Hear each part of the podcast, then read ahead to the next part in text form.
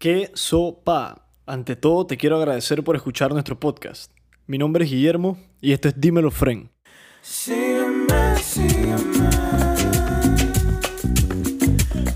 En este episodio 39 conversé con Flavio Méndez, joven abogado panameño y dedicado e historiador sobre la historia política de Panamá, el rol de su tatarabuelo Tomás Gabriel Duque en esta y la actualidad social y política de América. Si quieres ilustrarte un poco en el desarrollo político de Panamá y escuchar variadas opiniones sobre la política actual, este episodio te ayudará. Si no eres muy fanático de la historia y la política, te recomiendo escuchar unos minutos y evaluar si lo que discutimos te es valioso. La política al final nos afecta a todos, la analices o no.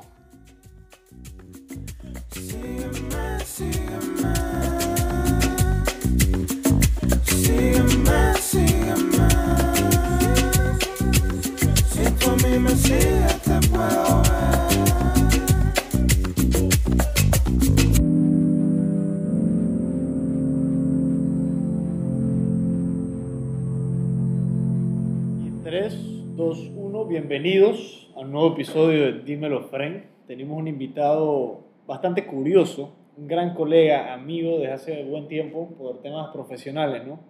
Quiero darte la bienvenida, Flavio, agradecerte por, por anotarte, ¿no? Esta idea de comentar un poco acá y discutir la política actual y no solo eso, sino estudiar un poquito el devenir de esa, de esa formación política que nos ha traído hasta lo que somos hoy y también explorar un poco la oportunidad que tuviste ¿no? de, de adentrarte en documentos que son históricos para la nación, para Sí, Panamá. Eh, darte la bienvenida, Flavio, Flavio Méndez. Introdúcete un poquito, conversemos un poquito sobre quién eres y cómo llegan a tus manos estos documentos tan interesantes sobre los que vamos a hablar ahorita. Este, bueno, buenas a la hora que sea quien está escuchando esto. Mi nombre es Flavio Gabriel Méndez Carrizo, a su orden.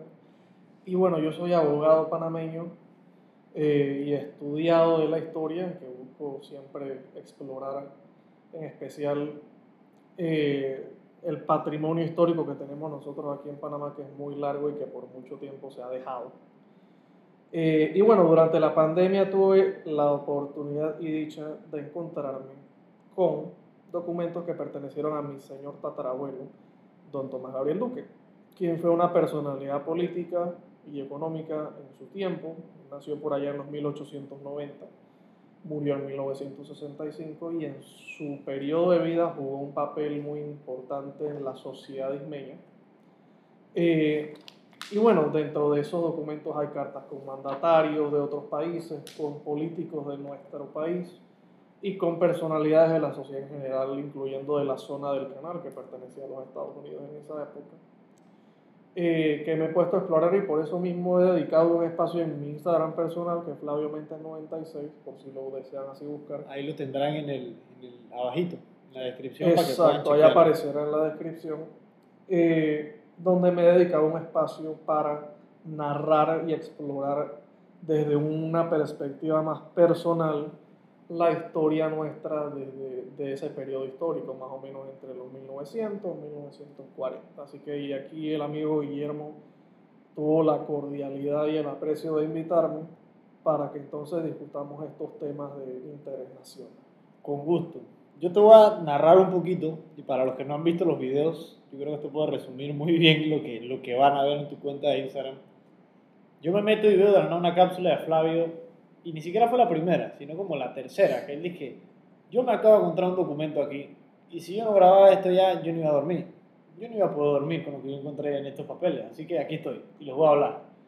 Y comienzas a narrarme un poco de entrelaces y desenlaces políticos y relaciones detrás de la política y de la toma de decisiones de ese momento dentro de la élite política prácticamente, ¿no? porque gracias a- al Señor o a lo que crean los que nos estén escuchando, Tomás Gabriel Duque tuvo una posición bastante privilegiada, pero que yo pienso aprovechó, Sumamente. que es algo que mucha gente no hace. Exacto. Para los que no saben qué es Tomás Gabriel Duque, lo pueden buscar en Google, claro, Sí, hoy van a poder aprender. Eh, si viven por Paitilla, probablemente han escuchado El nombre. Ajá, que es de una calle bastante reconocida de allá. Y a mí me impactó mucho cómo tú, siendo tataranieto de él, eres de los primeros que yo he visto que sale a la luz con documentos tan interesantes, como cartas con personajes tan relevantes como Ricardo J. Alfaro, entre otros. Sí. Don Belisario Porra. comienzas a desglosar la historia que está plasmada en esos papeles y todo el matiz político y el contexto cultural que había ¿no? en esos momentos. Eso. Y me atrajo mucho la situación de cómo, cómo a través de ti pude aprender realmente mucho de la historia detrás, como el background detrás de esa... background, sí. de lo humano. Exacto. Del momento. Yo te quiero preguntar a ti, ¿cómo se sintió encontrar esos documentos y sentarte a leer eso? Pues, como esa experiencia de, de realmente tú te estás sentando como si estuvieras en 1910. Sí. Así, pa, viendo sea, cartas, comunicaciones entre políticos, presidentes, Somoza, sí. eh, presidentes venezolanos en su momento, presidentes Sí. de muchas otras naciones y todas esas comunicaciones que, que es bien curioso, ¿no? Tener así en primera mano y tener que investigar y aprender, porque no es lo mismo que te lo Exacto. hayan enseñado que te toque a ti investigar. Y yo creo que Exacto, podemos hablar de que- todo eso que también toque vulgar sobre ese tema. No, cuando yo me encontré este documento, yo que, o sea, fue una mezcla de pánico y, y, y emoción positiva, por decirlo así, porque eran, es, es ver un, un tesoro. Lo que me dio pánico es que estaban dejados desde hace mucho tiempo. Así que me he tomado la libertad de, de- de preservarlos a, a lo que mejor he podido yo en mi casa. Eh, pero sí, ciertamente ves un, un- un número de contactos que para la época iban de todo aspecto de la sociedad, iban desde la, la sociedad élite de la zona del canal hasta la sociedad panameña y extranjera. Entonces, e- es, es muy curioso ver personalidades de otros países o internas que mantuvieron una muy buena relación con Don Tomás hasta, hasta sus últimos años. Eh, y, y el que la opinión general sobre ti o que los testimonios de los pocos vivos que aún quedan que lo conocieron sean positivos, porque claro, mucha gente en, en la historia tiene una perspectiva buena o mala, y por lo menos las que he escuchado sobre él, obviamente yo no lo conocí, han sido positivas. No quita que haya tenido diferencias con otros personajes y quizás sus propias acciones, pero eh, igual eh, le doy la bienvenida a quien sea que tenga otro tipo otro lado de la historia que quiera aportar eventualmente, porque eso es lo que se busca, no es que quiero dar una versión completamente parcializada de Don Tomás, sino más bien dar lo que tengo y si alguien tiene más, pues que también aporte. Y es parte del ejercicio. porque es parte del ejercicio y es parte de saber la historia patria, porque la historia no es, como comentábamos hace un rato, no es unidimensional. Tiene varias facetas, tiene varias matices, varias partes. Entonces, eso es en parte lo que... Es algo muy importante que mencionas, porque creo que se nos olvida, históricamente hablando, eventos gigantes. Normalmente tú ves que el que gana es el que escribe la historia. Tristemente, pero así como funciona, ¿no? el que gana escribe. Y es bueno compartir las ideas y tener acceso a documentos de este tipo, como hizo Isaacson con las cartas y toda la, la tipo de comunicaciones que tuvo Einstein, con lo que tenían de Da Vinci, por ejemplo. Y sentarte a hacer el ejercicio de leer, investigar, ¿me entiendes? Ubicar a esa gente y rastrear el origen de esto. ¿Cómo tú sabes la época de los documentos? Que tú Exacto, hablaste de eso, por sí. ejemplo.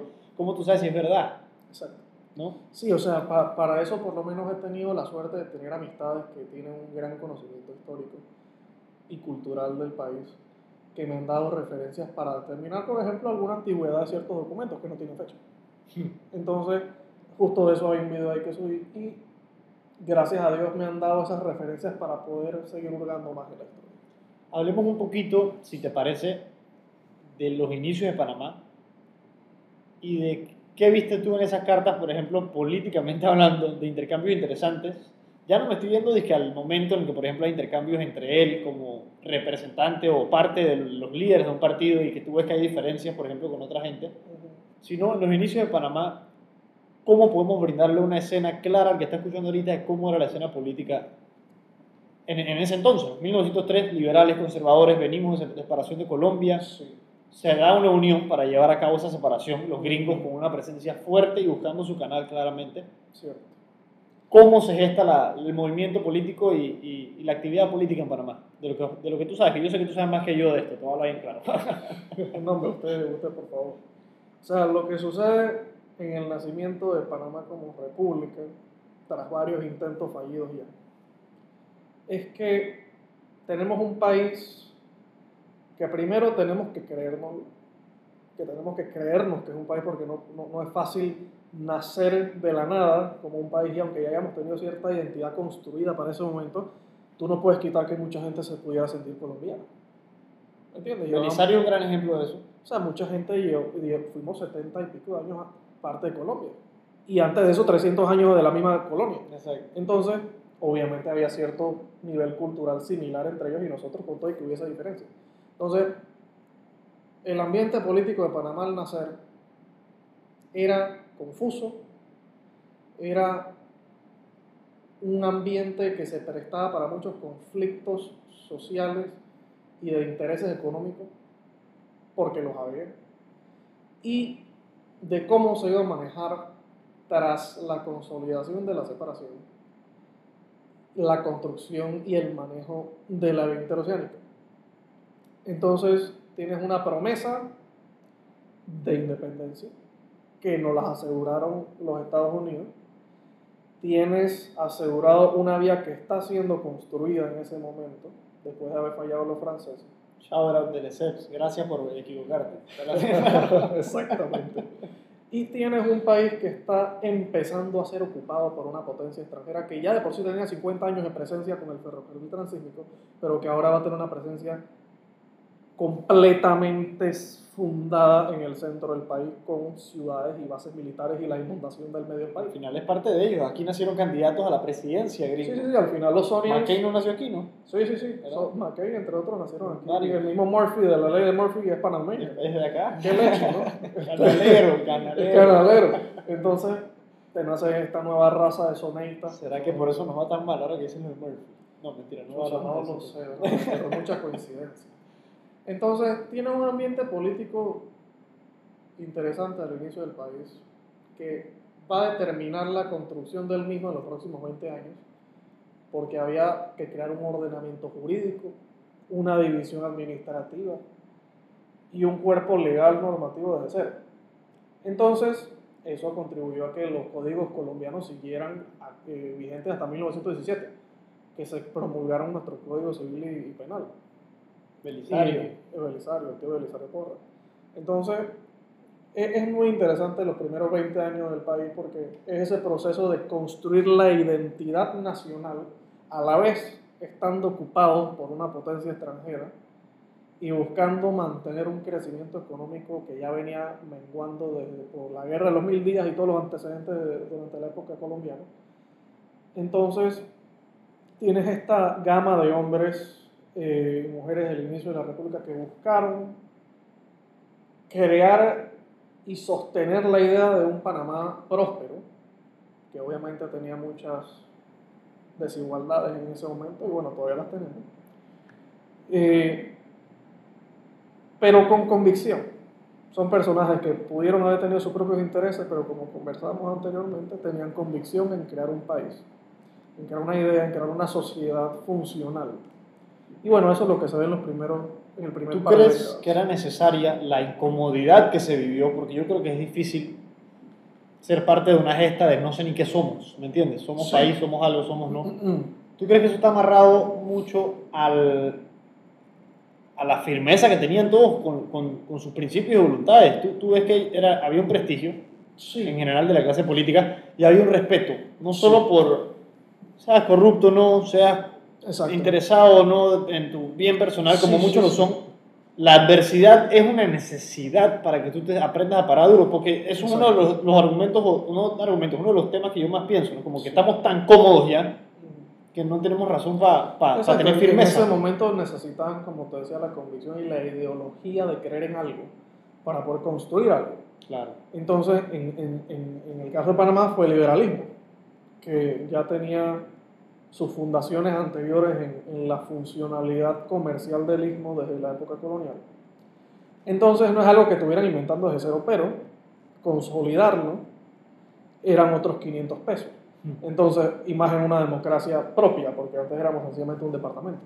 Entonces, el lograr eso a través de los primeros presidentes, Porras, Omar Guerrero, toda esta gente, y construir a su vez una identidad nacional, como por ejemplo utilizando figuras como el Balboa, que la gente se había olvidado de él por demasiado tiempo para ese entonces, y lo sacaron y lo pusieron como moneda para crear que este era el nuestro.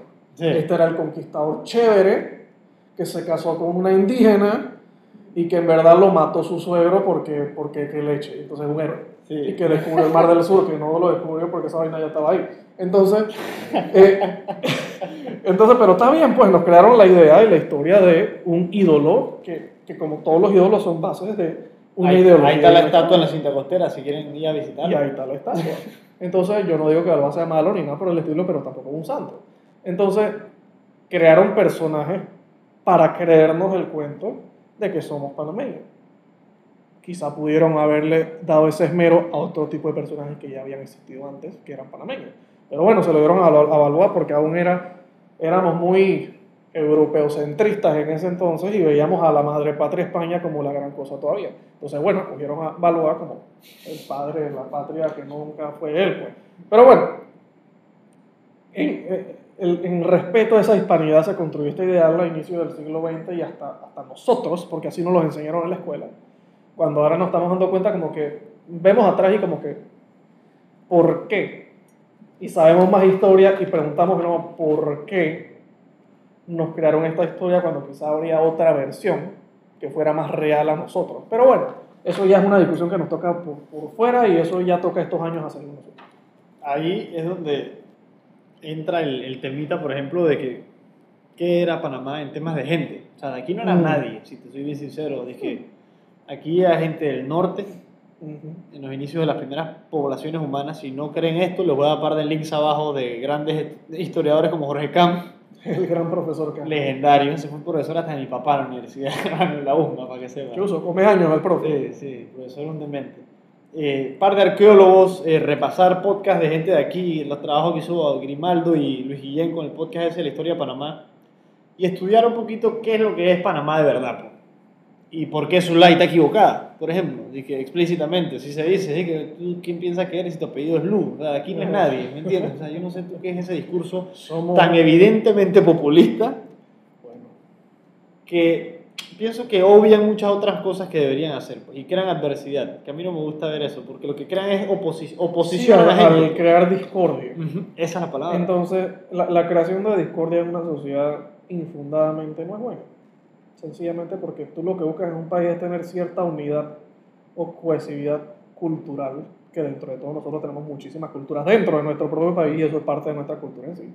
Literal. Tenemos siete idiomas indígenas, tenemos el inglés, el español, los tres gatos que aún hablan francés y sin contar las lenguas, las lenguas criollas del Caribe. Entonces, esa es nuestra cultura como panameños y tenemos que entender que somos descendientes todos de inmigrantes.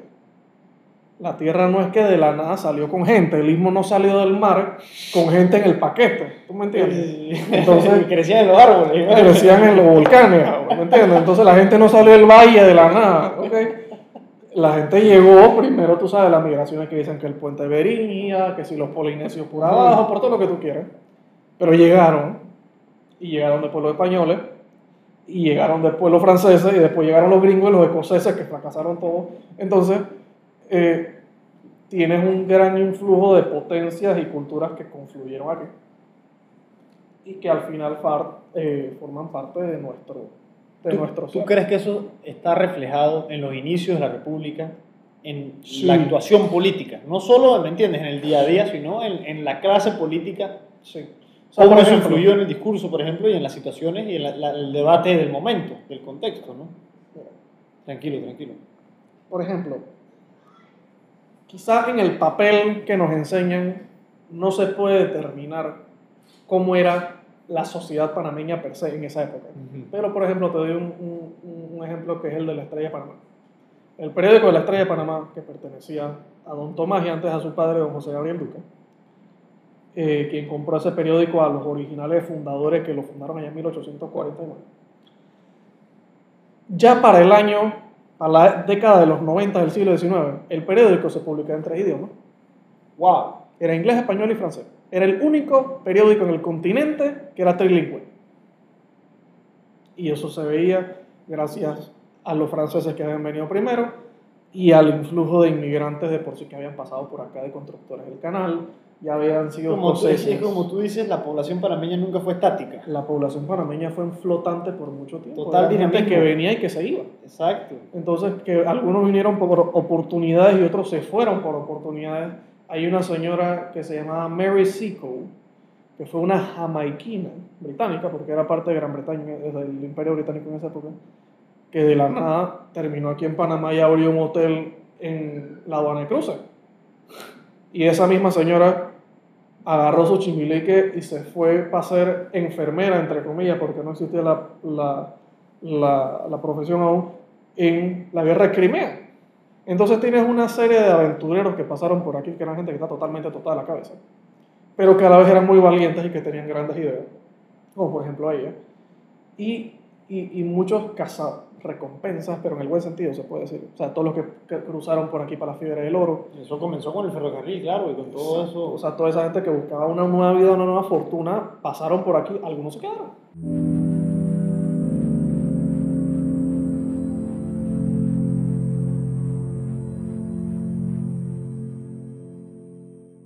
Si te gusta lo que escuchas en Dímelo Fren, danos un follow en todas las redes sociales, arroba Dímelo Fren, y síguenos en la plataforma que escuchas este podcast para que no te pierdas de nuestros próximos episodios.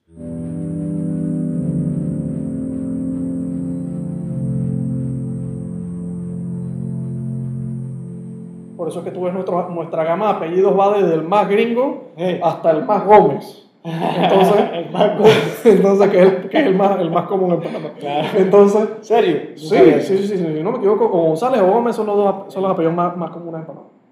Entonces, yo no sé dónde habrá salido, pero bueno, los españoles.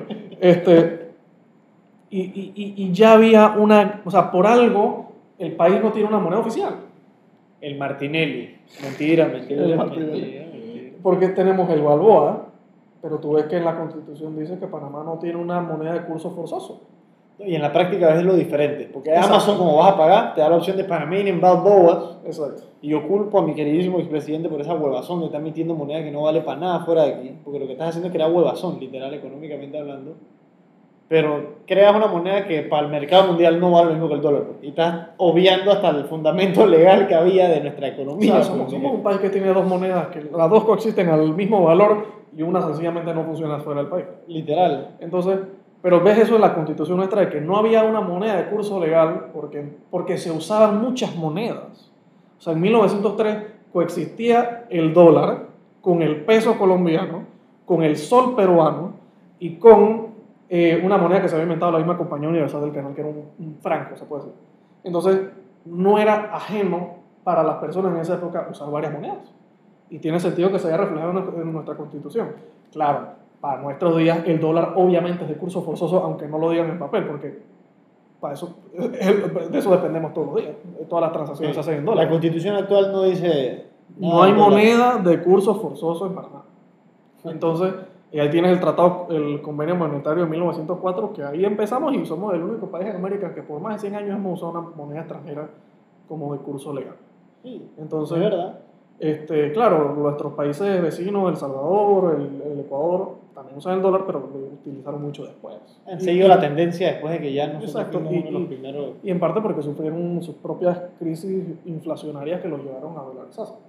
Y bueno, quién sabe si Argentina y Venezuela van por ahí, pero quién sabe, ¿no? Bitcoin. Bitcoin. Criptos. ¿Ah? El yuan electrónico, por favor. Ya existe. Cuéntame un poco de esta... Un El pequeño paréntesis aquí de historia y política. Ese pero- fue, un, ese fue uno de mis ensayos en la universidad, la, la criptomoneda yuan que están haciendo los chinos, ya está funcionando. Este, básicamente utiliza la misma tecnología del Bitcoin, que es el blockchain, pero es controlada por el Banco Central de la República Popular China. De China.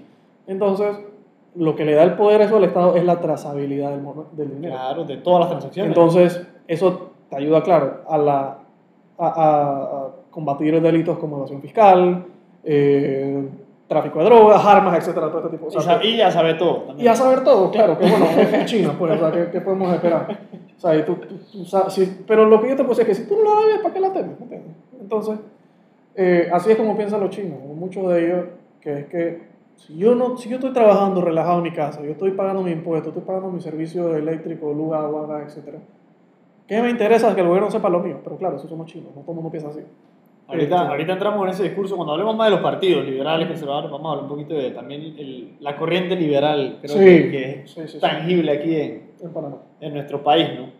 ¿Qué, qué entonces, si pasamos de los inicios de la República, pasamos de, por ejemplo, cómo se van consolidando estas ideologías, si es que se consolidan en algún momento, Ujú. eh, políticas, llegamos al periodo de Belisario, que es uno de los, yo creo, de los más importantes en general de Sí. todos los inicios de la República. Sienta las bases del desarrollo urbanístico de la ciudad. Sí. O sea, la ciudad se desarrolló, que también es una cagada, porque cha, no es lo mismo 1917 que 2020, ¿no? Deberíamos ajustar eso. Exactamente. Después a la gente se lo pasaron por el Eh, fuas. Exacto, pero él comenzó a hacer un trabajo que yo creo que es el que deberíamos continuar. Ah, Como claro. que sigamos evaluando y haciendo las cosas La de una forma similar. urbana, claro está. Exacto. El trabajo legislativo, el trabajo en general de sistemas de justicia, instituciones del Sí. Estado que no existían, que llegaron a crearse Exacto. ahí. ¿Cuándo tú ves que Panamá comienza a verse maduro como país? Si es que tienes una opinión concreta de eso. ¿Me entiendes? Maduro en el sentido de que, ofi, ya se ve que es un país que funciona. Todavía no hemos llegado ahí. Por eso quiero tu opinión en ese, en ese sentido. Todavía no somos un país maduro. Este, digo, somos un país relativamente joven. Democracia Eh, hace 30 años. Una democracia funcional hace 30 años que con todo eso... Disque funcional. Disque funcional, ¿no? Ajá.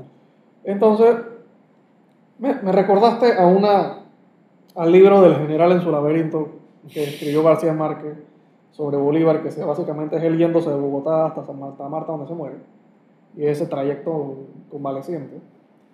Y él está en una cena con un francés que anda presumiendo las grandezas de Europa y todo esto y, re- y reprochándole todo a los americanos de cómo se comportan y todo, y cómo no hemos logrado hacer mucho. Y Bolívar se, se cabrea y le dice, ¿por qué usted no se calla de una buena vez hacia los Chávez, no? ¿Por qué no nos dejan a nosotros tener nuestra edad media tranquilamente? Ustedes han pasado dos mil años matándose entre ustedes y quieren que nosotros hagamos las cosas bien en 20. Entonces, claro, ahí tú ves el desarrollo desproporcionado que hay entre los dos hemisferios porque nosotros somos países jóvenes. Los franceses, los alemanes, los españoles, los italianos se mataron entre ellos desde que eran Roma y después las invasiones góticas y todo lo que tú quieras.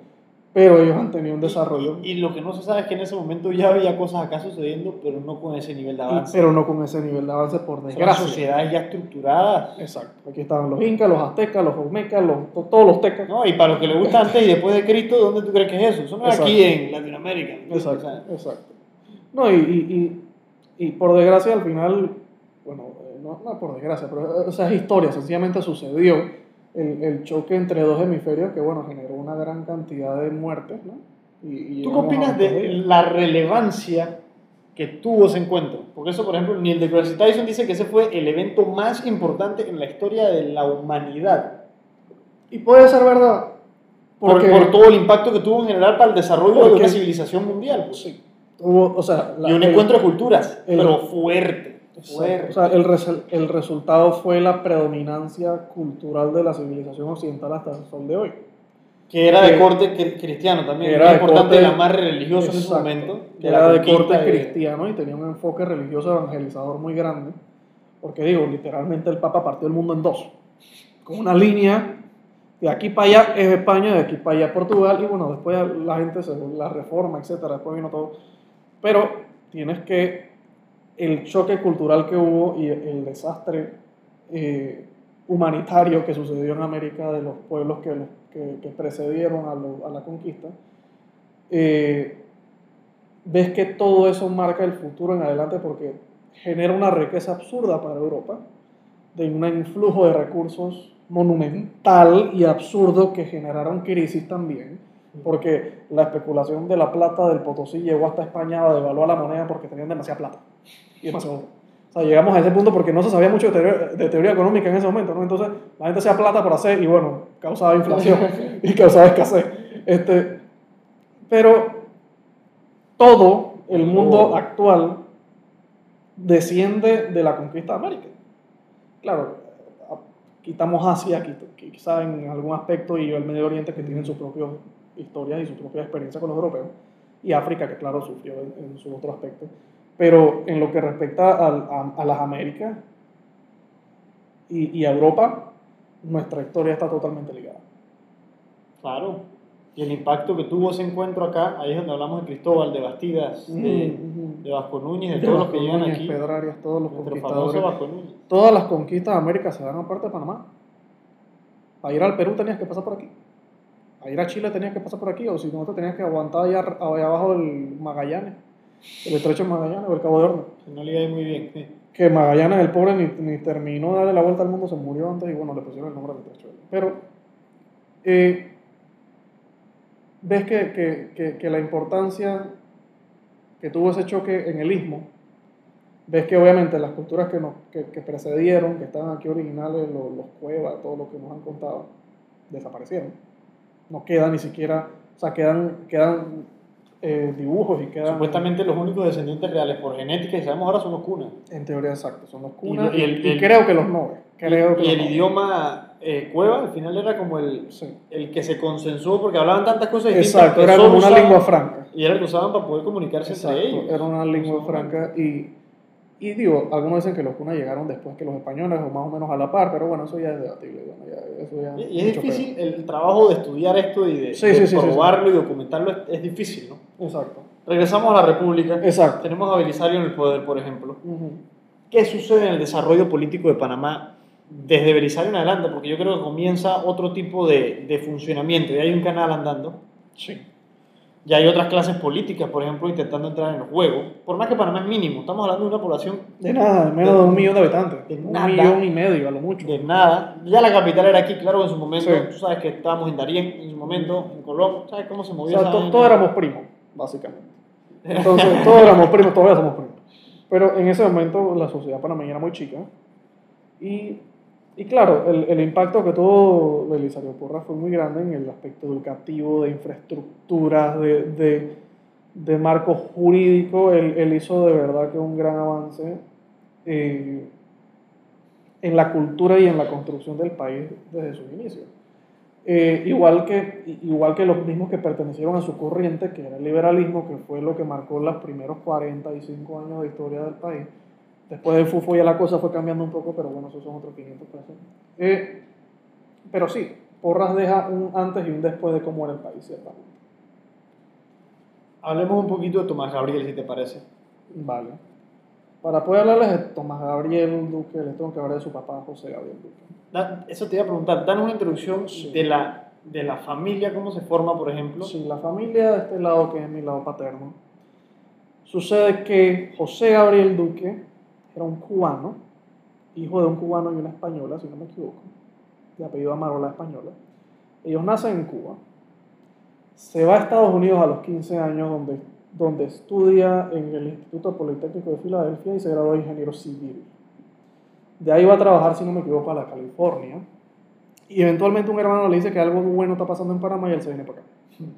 En lo que se viene para acá, ya habiendo estado casado y con hijos allá, dejó a la esposa de los allá y bueno, se casó con una panameña, que es mi tatara, tatarabuela, que era una, eh, una, una panameña. Eh, pero grande, si no, no estaríamos aquí en Bueno, pues Flavio. exacto, si no fuera era tremendo el tata, pero bueno, fue. viene don José Gabriel durante el Gold Rush, durante, ojo, éramos Colombia todavía, y él era un cubano nacionalizado americano, estudiado, y que había visto otro, otro, otro nivel del mundo en ese momento, o sea, muy pocas personas tenían ese, ese privilegio. Entonces él llega a este país que no era nada, o sea, era- está destruido completamente. Y empieza a montar industrias poco a poco porque vende sus herencias de Cuba, vende sus plantaciones, vende cosas y ya llega aquí con un capital. Y al hacer ese capital, eh, abre una fábrica de hielo, hace eventos de agricultura, todo esto, y eventualmente se consigue la concesión de la lotería, que el Estado de Colombia le da como un contrato de 25 años para producir y vender los billetes y para, para que funcionara la lotería en Panamá. 1800. Eso fue en 90. 1883, Ok. que fue el primer sorteo de lotería. El, pre- el primer premio era como de. Eh, 500, como 30 dólares, una cosa ojo, era un platal. En, en- en ese en momento. ese momento. Este, y eventualmente él va haciendo negocios, él va eh, abriendo una serie de industrias y en 1893 adquiere el Star and Herald, lo que hoy día es la Estrella de Panamá, que era el periódico que hoy día existe todavía, es el periódico más viejo del país. Entonces ahí ya como vemos ya tenía la lotería, tenía la Fábrica de hielo. la fábrica de hielo, tenía este, el periódico, que era uno, el medio más respetado en ese momento, y también construir la cervecería nacional. Entonces, Además de la lotería, qué locura. ¿eh? entonces y, y funda el Cuerpo de Bomberos de Panamá. Beneméritos. El benemérito Cuerpo de Bomberos. Entonces, ya don José Gabriel viene con un- una influencia muy grande, con una riqueza muy grande. Y Influencia tiene- también. Influencia Claro. berraca. eh, que algunos dicen que él, él fue el que le pagó el, el hotel a Manuel Amor Guerrero cuando se quedó allá en Nueva York para negociar la separación. momento. Sí. Para los que vieron 1903. Él financió, sí. Ese Bordane. Entonces, eh, él financió muchas cosas eh, por detrás del, del, del espectro público. Y bueno, nace su hijo, Tomás Gabriel Duque, en 1890. Él crece, estudia en una academia militar allá en Nueva York, o sea que ya tenía de nuevo esa mirada eh, estadounidense, el inglés, el- la riqueza que ya venía familiar. Y cuando eh, José Gabriel se jubila de la vida en general en 1914, empieza a tomar las riendas eh, su hijo Tomás Gabriel. Tomás Gabriel empieza a tener, ya a empaparse con la gente, era relativamente joven. O sea, habrá tenido 28 años cuando empezó a manejar las industrias más poderosas del país. Y ya se había casado por allá en 1910 eh, con mi tatarabuela. Apelado. Sí, peladito, 20 años se casó. En verdad yo no puedo criticar eso. Mi abuela también. se casó. Entonces él empieza a tomar las riendas, fallece José Gabriel Duque en 1918 y O sea, toma las riendas de, de todo. De todas en las un momento industrias. en el cual el canal todavía no está ni completado. se estaba completando y en el momento en el que se acababa la concesión de la lotería, que era un contrato de 25 años Y ya éramos país. y éramos país. Exacto. Entonces ahí es cuando Belisario Porras, no es que se lo quita, pero es que se vence el contrato y no se lo renueva. Y la lotería nace en Panamá como la Lotería Nacional de Beneficencia, que es la que conocemos hoy en día en 1919. Pero eso era un negocio familiar, básicamente antes de eso. Lo que mantuvo la familia después de eso, hasta el sol de hoy, es la impresión de los billetes. Pero la lotería es del Estado. Y los beneficios son del Estado. Lo que me comenta una tía abuela es que desde entonces ya el aura de, de la lotería cambió porque, por ejemplo, los billeteros, eh, en su momento, cuando todavía pertenecía a la familia de la lotería, se suponía que eran personas con discapacidad, para ayudar a la gente con discapacidad. Y esa era eso, darle esa oportunidad a la gente de trabajar. Era O sea, esa finalidad solidaria. Era, era una finalidad solidaria. Eh, pero bueno, ya cuando pasa a manos del Estado, todo, todo va cambiando poco a poco. ¿no? Eh, pero bueno, esa, esa es una introducción de don Tomás que eventualmente corre en la política, se vuelve liberal eh, del Partido Liberal y, y en el 26 llega a ser... Su, pa- su papá también era liberal. ¿Verdad? Eso, eso aún tengo esa duda si don José Gabriel... Es un tema curioso porque yo no he visto si, si él está, por ejemplo, afiliado a un partido O sea, do- él, formalmente. él creo que formalmente no formó parte de un partido, pero creo que tenía una tendencia liberal, o bueno, yo diría que hasta, no sé si conservador anteriormente, porque digo, la guerra de los mil días y todo esto, pero él quizá no era una persona política en sí. Él era, yo quiero hacer mi negocio, no quiero que me jodan. Y yo tengo que apoyar a quien tenga que apoyar para que pueda seguir funcionando, como un buen businessman.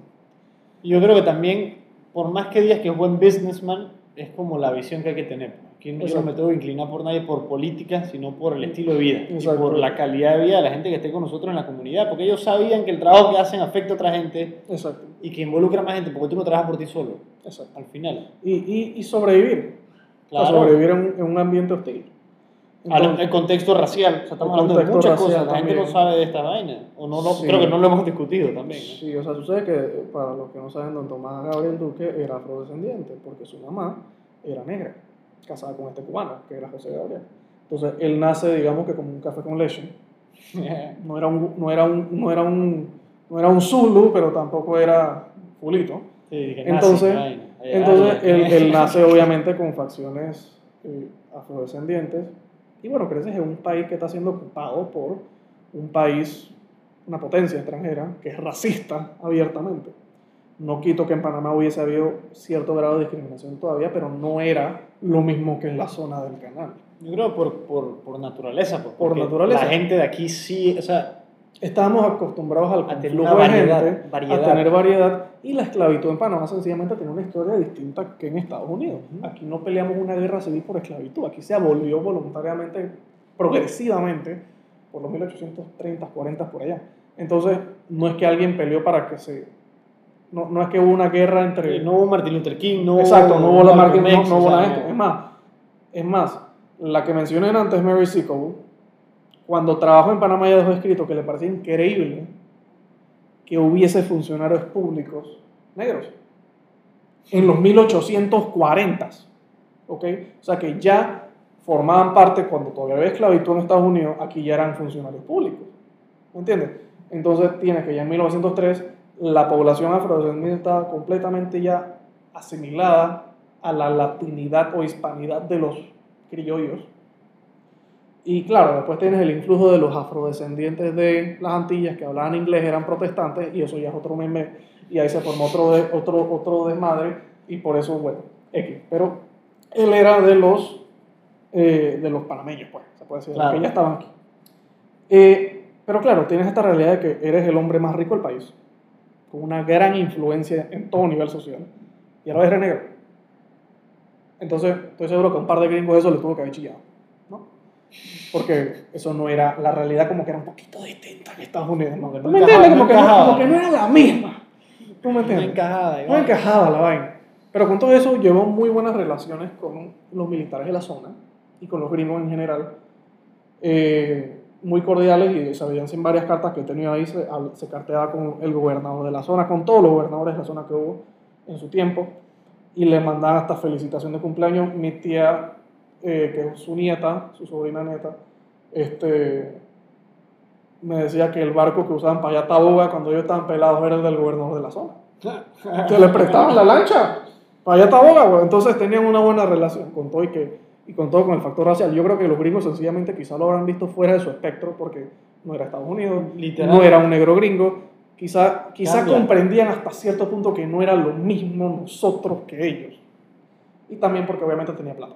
Entonces, eh, quizá había un nivel de respeto, de cordialidad, no sé si habrá sido real o no, pero existía. también él fue ejemplar para demostrar que. Y fue ejemplar que- porque era un caballero. Todas, las todas las notas que hay de él es que era un caballero, que se comportó muy bien con todo el mundo, trataba muy bien a sus empleados, no tenía ningún tipo de complejo, ni de niño rico, ni de resentido, ni nada. Entonces, eso le llevó, inclusive mi abuelo materno, que lo conoció, y mi abuelo materno era una persona muy seria, eh, en extremo seria, él decía que sí, él era un, él era un caballero, él era un hombre serio. Porque don Tomás fu- fue uno de los fundadores de Copa, Yo no sabía esto. fue fundador de la compañía Panameña de Vecino. ¿En qué año estamos hablando de ese Funda Copa? Chuzo, eso fue como en el 47, por ahí. Antes de, de fallecer. Ah, sí, sí, sí, lejos, antes de Justo, fallecer. Él fue presidente de la, de la, de la- de Copa en su momento. Yo no sabía nada de esta historia. Él fue presidente de Copa y de muchas otras compañías. Curioso cómo de verdad ha liderado, aunque sea tres de las empresas más relevantes. Sobrevivientes Y más relevantes del país sí, sí. en la historia, o sea, en en la general. historia del país. Entonces, es una persona que para su momento tenía una influencia muy berraca sobre la sociedad y que con todo y que tenía ese poder, era una persona decente. No digo, no quito que haya tenido diferencias con otros, o no sé si se habrá hecho enemigos, nadie vivo me puede decir ahora mismo si lo tuvo o no, porque muy pocas personas que lo hayan conocido quedan vivas. Posiblemente lo tuvo, porque alguien que tenga ese poder no puede ser querido por todos. Este, y ciertamente en la estrella hubo columnas que utilizaron para atacar a ciertas personalidades en su, como todo periódico. Entonces, tenía que haber enemigos, no, no quizá directamente de él, pero quizá algunos de sus escritores, quizá alguno de su grupo social o familiar. Entonces, claro. Pero de los testimonios que he escuchado, siempre me han dicho que fue, han sido positivos en general y mi mamá misma me lo dice que en su tiempo, porque mi mamá ya tiene su, también su edadcita, ¿no? me decía que todo el mundo hablaba bien de él. Entonces no, no lo estoy diciendo porque sea mi tatarabuelo, sino porque es lo que escuchaba, que era una persona decente con todo. Confíen que Flavio, si va a decir alguna aberración, una vaina, la va a decir con ganas. Exacto, ¿Entiendes? sí, No, sí. no yo trato de ser lo más objetivo posible y si alguien tiene más información, por favor, es bien recibida, porque eso es, esa es la idea. Hablemos un poquito de los partidos políticos en la escena, en cuando se involucra en política Tomás Gabriel, si te parece. Si tienes algo que quisieras aportar ahí o si tienes algún tema que hayas visto en las cartas que te parezca relevante, además de lo que ya, lo que ya vi contigo, ¿no?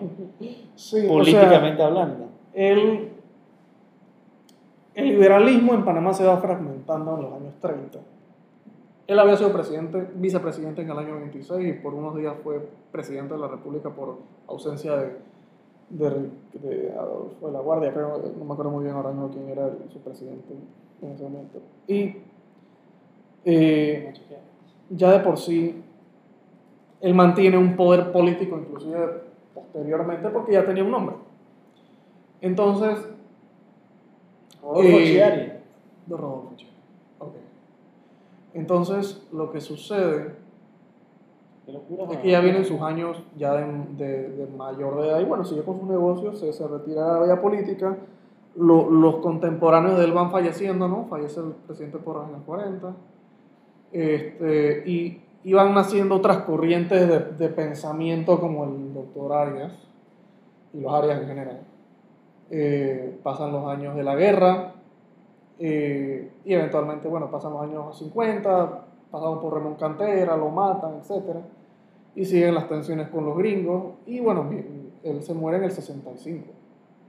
Este, 6-5. Sí, a sus 75 años, que coño, vivió bien. O sea, vivió una buena cantidad para ese tiempo, haber nacido tan... Sí, sí. Claro. Eh, y bueno, no le tocó ver el golpe de Estado del 68. ni Claro. nada por el. O sea, él murió en una democracia más o menos que funcional. Pero Y en un país algo ya maduro, 40 años, 50 años casi dentro de... un país más o menos maduro, con muchos Claro. problemas todavía. Muchos problemas, porque digo, al final en esa época tú tenías a las clases más pudientes y pues a las clases más vulnerables.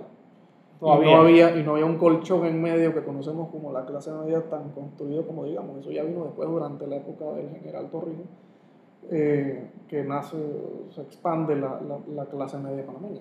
Entonces, eh, es muy interesante el, el ambiente político que tuvo que vivir con el, con el expresidente Porras, Chiari, Rodolfo Chiari.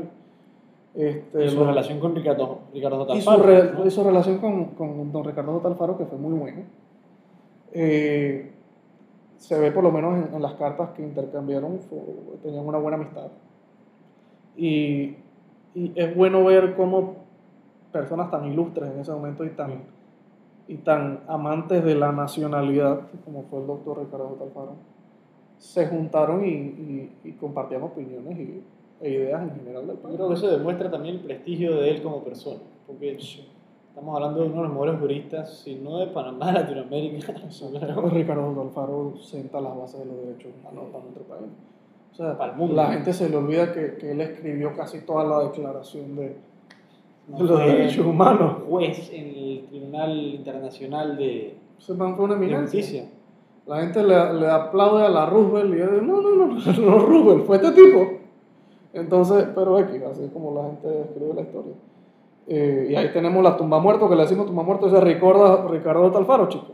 Hay que, lo que hay que hacer es una estatua como el tamaño de la Balboa, ahí. Igual que en la Domingo Díaz, que todavía le decimos Falta- Rubel, o le hacemos una Rubel, ¿no? Pues Exacto. Y otra pues. nueva. Si aquí nos gusta cambiar nombre de calle. Sí, vaina, pues, todavía tenemos la mitad de la ciudad con nombres gay. Es verdad, eso es verdad.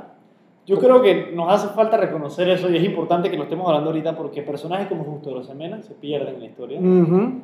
Personajes con esa relevancia en lo profesional. Eh, Justo Rosemena fue el primer jurista, creo que en toda la región americana, en hacer un estudio comparativo de constituciones. Yo no sé si tú sabías ese dato, de que eso está Ok. bien curioso. Ok. No, y Justo Rosemena, que si no me equivoco es el padre de la nacionalidad panameña, uno de los constructores de la, de la Él, nacionalidad. él quería también un Estado federal, ¿no? ¿me entiendes? Él estaba claro, claro, pero digo, era un tipo avanzado. final. Es que para estar pensando en Está esos conceptos en, ese cosa, momento, Exacto. también yo creo que Estados Unidos también ayuda con la influencia que tiene, Exacto, ¿me entiendes? Con su, con su régimen. Y, Pero eran pensadores que, que que traían, al futuro. traían a la palestra los temas que había que tocar. Esos, esos problemas que no tienen eh, respuesta todavía, ¿no? ¿Y cómo los respondemos? Exacto. ¿Qué piensas tú que cambia?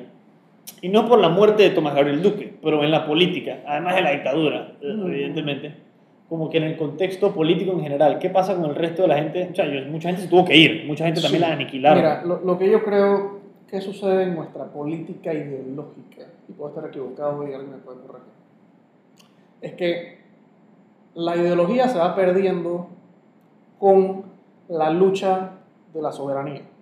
En la lucha de la soberanía lo que creo que sucede es que el país entero se vuelca a una sola causa, nacionalista, patriotista, si quieres llamarla, para recuperar la franja del canal de Panamá. Y al hacer eso, deja por un lado Las diferencias. las diferencias y las ideologías. Entonces, 20 años de dictadura tampoco ayudan, eso mata completamente, la, la- la- termina de, rematarlo ahí mismo, o sea, quizás fue una combinación de las dos, el nacionalismo con la falta de participación política por mucho tiempo. Y llegamos a los años 90 y están todos los dinosaurios de que vamos a hacer política de nuevo y está la gente como que política de la raza.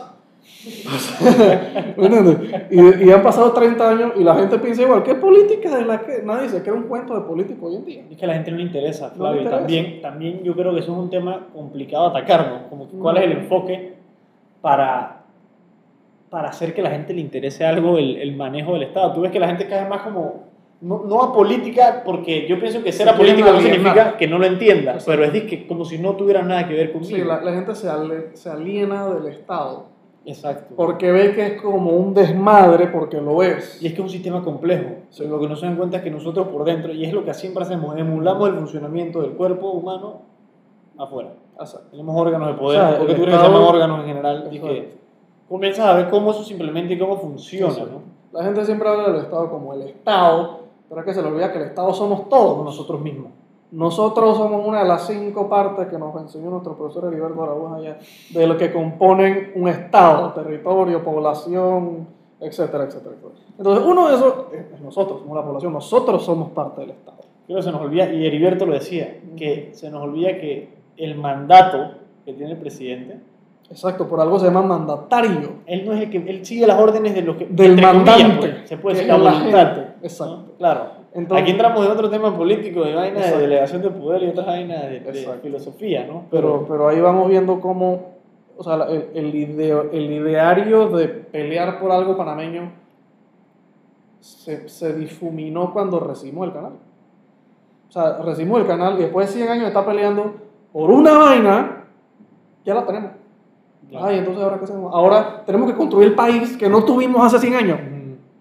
Tuvimos que discutir, ok, ahora qué carajos somos como un país. Ya tenemos el canal, ahora qué hacemos con él. ¿Qué hacemos con lo que tenemos aquí? ¿Me entiendes? O sea, todos los problemas sociales que hemos peleado en 100 años, ahora tenemos que ver cómo carajo los resolvemos. Te traigo a colación entonces, es necesaria la adversidad para que haya unión, pareciera. La, la adversidad es necesaria para el desarrollo. O sea, se- el sufrimiento es una necesidad para crecer, ya sea como individuo o como sociedad. Ahí, es donde yo entraría a decirte que no es que tenemos que tampoco, ¿me entiendes? Que me voy a Claro, no, dedicar no, no, no, no es Porque la vida te lo va a dar. Exacto. Quieramos o no. no, no es autoflagelarse, Ajá. sino más bien estar consciente que la pelea es peleando, como dijo Victoriano Está Lorenzo. ¿me claro, entiendes? está Entonces, claro. entonces si, si, si lucha no es victoria, ¿me entiendes? ni un paso atrás. La fuerza, papá, está en la unión. Exacto, entonces es a través de El pueblo unido jamás será vencido. así mismo. Entonces no, no es por, por la, si, si no es por la lucha, no se llega a nada, no- nadie es perfecto, no somos perfectos.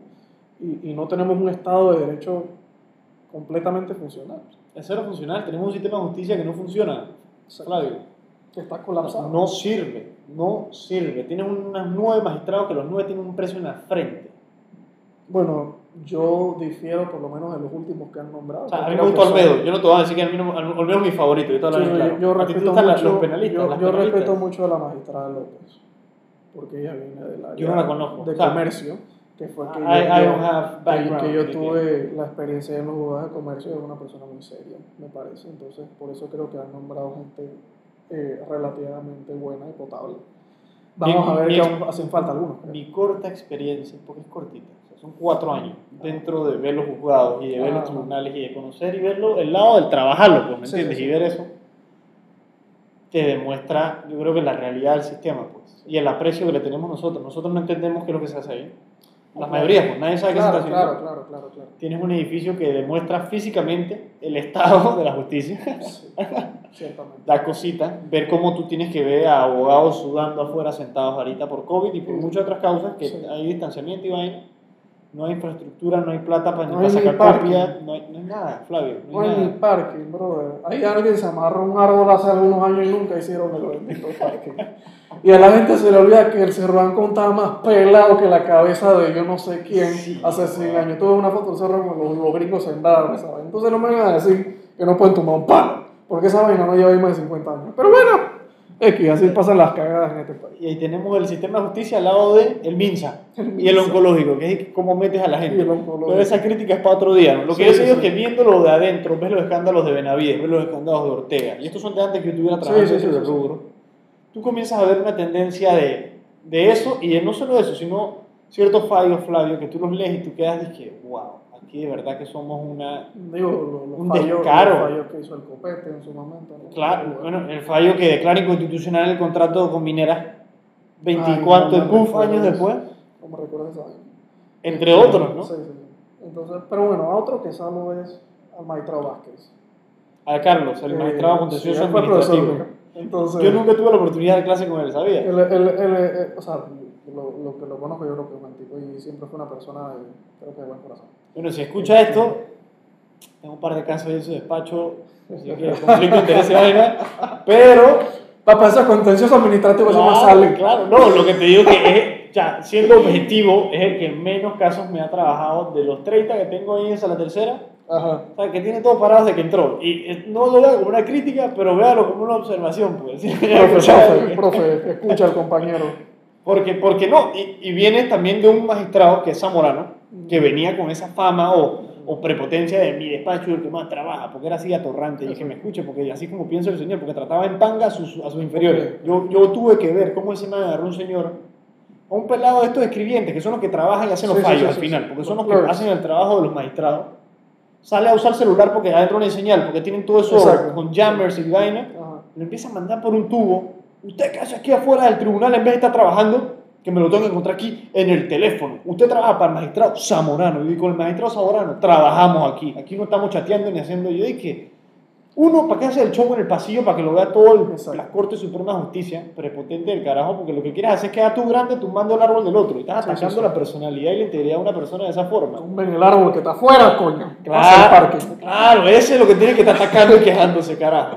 Ey, pero yo mejor me callo porque aquí me voy a desquitar con el sistema de justicia Bueno, pues. panameño. Por suerte también, o sea, hay que salvar los que son buenos también, porque como hay malos, hay muy Claro, buenos. yo aplaudo mucho, y también esto, ¿me entiendes? Va a variar por gente, porque son opiniones. Claro, o sea, aquí claro, uno tiene una razón, pero hay jueces que tú ves la garra. Tú ves jueces que llegan a las 7 de la mañana, no como los Sí. otros mediocres que ni siquiera llegan a la hora que tienen que Exacto. llegar. Y hay mediocres. Hay mediocres sí, y sí, hay otros que han sacado por escándalos de corrupción. sí. Pero jueces como el de Juego décimo, yo eso yo lo aplaudo a Tapis. Mm, porque ha reculado vainas que ni no es porque lo digamos nosotros, pero lo ves en fallos en general. Tú ves cómo Sí. tienen la, la conciencia de saber, hey, me equivoqué. Voy a reconsiderar. Yo se mucho a la, a la juez del octavo, si es de circuito, este, y, y, a, y a los magistrados del, del tercer tribunal superior, que siempre han sido gente muy correcta por lo que he podido percibir, eh, y muy puntual. Y en verdad, en general, el personal de ese, de ese, de ese tribunal son gente muy seria. Verdad, así que si alguno me está escuchando, saludos, yo, ustedes saben que yo los quiero mucho. No, a nosotros, yo, nosotros lo queremos mucho. Yo por algo no, no he renunciado y me gusta el litigio y me gusta verles la cara e ir a manejar los casos, ¿no? Exacto. Pero son observaciones que hay que tener porque siempre hay cosas que mejorar. Y aquí es evidente la necesidad de tomarse en serio la justicia, porque si no nos tomamos en serio eso, yo creo que no vamos por ningún lado en, en general. Exacto. La gente cada vez tiene menos confianza en venir a invertir aquí. Exacto. Poco de empresas que le meten golazos Sí. con brujerías aquí. Exacto. Y yo creo que no es culpa de la gente, o sea, no vamos a echar la culpa a todo el mundo, Exacto. pero, hay que ser responsables entre todos y saber que hay que aportar nuestro Sí. grano y, Hay que ser conscientes y coherentes con nuestra y que el Estado somos nosotros y mismos. que el Estado somos Claro. nosotros y, y, y, y el gobierno es la representación de nosotros. O sea, es el reflejo de nosotros. Literal, Punto. literalmente. Entonces, nos quejamos y nos quejamos, pero que somos nosotros. Y saludo a Tatiana, sorry Tati, que no te mandé saludos ahí del jugador noveno. Mucho cariño, tú sabes. Entonces, ahora sí, ajá, continuamos. Continuemos con la conversa. Ahora que estamos hablando del sistema de justicia, hablemos un poquito, obviamente, ¿no? de que Gil Ponce pero hablemos un poquito de la evolución de la justicia aquí. Yo creo que aquí hemos tenido juristas bien destacados, Mm, sí, berraco. bien destacados en todos los sentidos, o sea, y sin contar a José Alfaro y, y muchos otros, ¿no? Sí. Hubo Eh, mucho bueno. Y hay juristas que claro que han hecho su vaina, ¿no? al final todo creo que la humanidad tiene su, su- sus debilidades, ¿entiendes? No podemos exigir lo mismo a todos, pienso yo. No, no, yo pienso que sí le podemos exigir lo mismo a todos, no podemos exigir los mismos resultados, no va a pasar O lo sea, no mismo. podemos esperar los mismos Esperarlo, resultados. es la- es la- que digo, no, no podemos... Estoy fallando con mi léxico, discúlpeme, No, no, normalmente no, yo estoy más favor. sharp con, con mi diccionario de palabras. Déjele esa cerveza, doctor. Sí, sí, sí, sí. Este, cafecito de Panama Coffee Club me tiene, me tiene suave. Una promoción para Panamá Coffee Club, por favor. Hombre, grande, siempre, siempre auspiciando el café y las tazas aquí. los ¡Denos cabrones. canje! Flavio dice que para seguir estudiando los documentos necesita café. Nos da energía. Es justo necesario. Flavio, ¿qué ves tú de la política actual? Si te parece, nos transicionamos ahorita. Que tú hayas notado que se daba, por ejemplo, comportamientos similares. Tú has visto comunicaciones entre políticos, por ejemplo, y muchas otras cosas. Ah, Otra gente bueno. no tiene acceso. Sí, o sea... Como la- ahorita la comunicación actual. es- es muy curioso porque, digo, este país se maneja por favor. Sí, Siempre ha sido. Y ahí lo veo en las comunicaciones que tienen 100 años y es la misma pedidera de favores. favores. Trabajo por fulanito, trabajo por menganita, recomendación para sultanito, colabórame, coño, ah, nada más que en esa época era más bonito como lo escribía.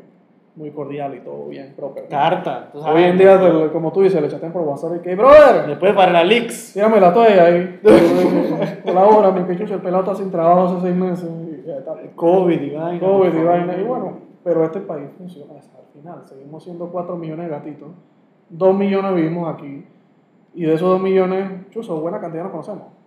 Entonces, con todo y que no nos sepamos quiénes somos, pero muchos estamos relacionados. Y las redes sociales cada vez hacen eso más, más las realidad. redes sociales nos, hacen, nos unen mucho más. La gente o sea- piensa que nos separan, que yo creo que también hay un grado pequeño que puede haber de eso. Sí, no, eh, las redes sociales generan discordia, pero también son buenas uniendo a la gente que importa. A la gente que importa y que tratan Y abren canales, democratizan el acceso a ese discurso. Pues yo creo que por eso Exacto. al final vemos cómo se forman y eso es naturaleza humana. Tú Sí. te vas a asociar con la gente que más piense como tú. Exacto. Y democratizan ambos espectros, tanto lo bueno como lo malo. Claro, Entonces, claro. o sea, son, son un arma de doble filo como todo medio de comunicación. Y entra la injerencia de libertad de expresión, caso Twitter, Exacto. caso Trump, propiedad privada, qué tanto se vuelve uno un Exacto. bien o una necesidad o, o algo público, ¿me entiendes? Lo, lo que, de- lo que aún me agrada en Panamá es que a la gente, como en buen panameño, le vale verga hablar lo que le gana. O sea, y tú lo ves en los medios. Tú lo ves en los medios, la radio, la gente todavía dice a calzón quitado lo que cree. Sí. Y eso es algo que, que sí salvo de, de la cultura nuestra, que es que la gente sigue siendo en su, en su buen chabacano transparente hasta cierto punto. Entonces, ¿Tú dices que eso en la política se ve o estás hablando en específico digo en, la en gente general, en general? digo en general, no digo en tanto la política. Algunos políticos Hay gente que sí, Willy Cochet dice todo lo que le entra por el cerebro. Sí, güey, yo lo sí, respeto, pero o sea, sí. tuitea bastante. Pues. Sí, correcto. Algunos políticos sí son completamente abiertos en ese sentido. Mi abuelo va a escuchar este más regaña si él es amigo de Willy Cochet. Sí, el tío Willy. El tío Willy es pana, Saludos a don Willy. Este, entonces, eh, o sea, es algo muy, muy característico nuestro que quizás sería bueno verlo más en la política. Porque aún se tiende a ver mucho el discurso tradicional en los partidos Yo creo que tradicionales. es el principio general. y es, el, aquí. sí, y, y es un discurso que la gente ya no se lo come. O sea, ¿tú crees que no? De verdad. Mira, yo no creo que el panameño sea bruto, pero la gente es conveniente. Entonces, Es una cuestión de necesidades. Es, Es como, una cuestión como yo de pienso en cinco años que si la economía y voy a tener una oportunidad de trabajar si yo no sé qué voy a comer y mañana. mira, está bien. O sea, cada uno tiene su propia justificación y su propia moral, y eso es válido, yo no se lo quito, pero no significa que sea productivo para la sociedad. Hay yo- ese concepto de moral colectiva. Exacto, o sea, nosotros no tenemos Ex- completamente formada una moral cívica. Épale. no tenemos una moral responsable que vaya de acorde a la función del Estado. Entonces, al no tener eso y que cada uno vela por lo que le importa a cada uno, surge la política nuestra, que es, es- es individualista, que es personalista, que, que- que busca favorecerse al mismo que está buscando los votos y a los tres gatos que le rodean, porque son tres gatos y bueno, esos tres gatos se van convirtiendo en más y más cuando más poder van ganando. Entonces, con todo y que hay mucha desigualdad en Panamá, los políticos son una caja de, de, de, de recursos para distintos tipos de población en el país. Yo creo que tú lo- ahorita lo vemos muy vigente, y no porque el PRD sea el peor partido de Panamá, pero es porque es el que tiene mayor representación en general. O sea, lo ves, Y lo, ve- lo ves en el evidente, Flavio, reciclaje, si es una palabra decirlo, pero tienes a Aristides Rollo. Aristides Rollo trabaja con nosotros la firma. ¿ok? Sí. Pero está el ministro, es ministro para asuntos del canal, y Sí, tienes sí. muchos otros funcionarios que eran del PRD en otras mil vainas que terminan nombrados ahorita. Y yo no estoy quitando el prestigio de muchos, entre ellos don Aristides Rollo, que además de que negoció un- ese canal, me parece, ilustre. me parece bien ilustre. justo que el man que Sí. negoció esa vaina esté manejándolo ahorita mismo Exacto, como jefe de directiva. un buen Panamá. Pero hay gente que tú ves el, ey, el descaro, la hija de Elías Castillo, Claro, que el no sé hay, quién, hay, que el hay vaina, descaros que y hay, y hay obviamente nepotismos y favoritismos. Los son favores, obscenos, son los favores. que son favores y que por desgracia todo quien quiera llegar a ser presidente de este país tiene que dar favores.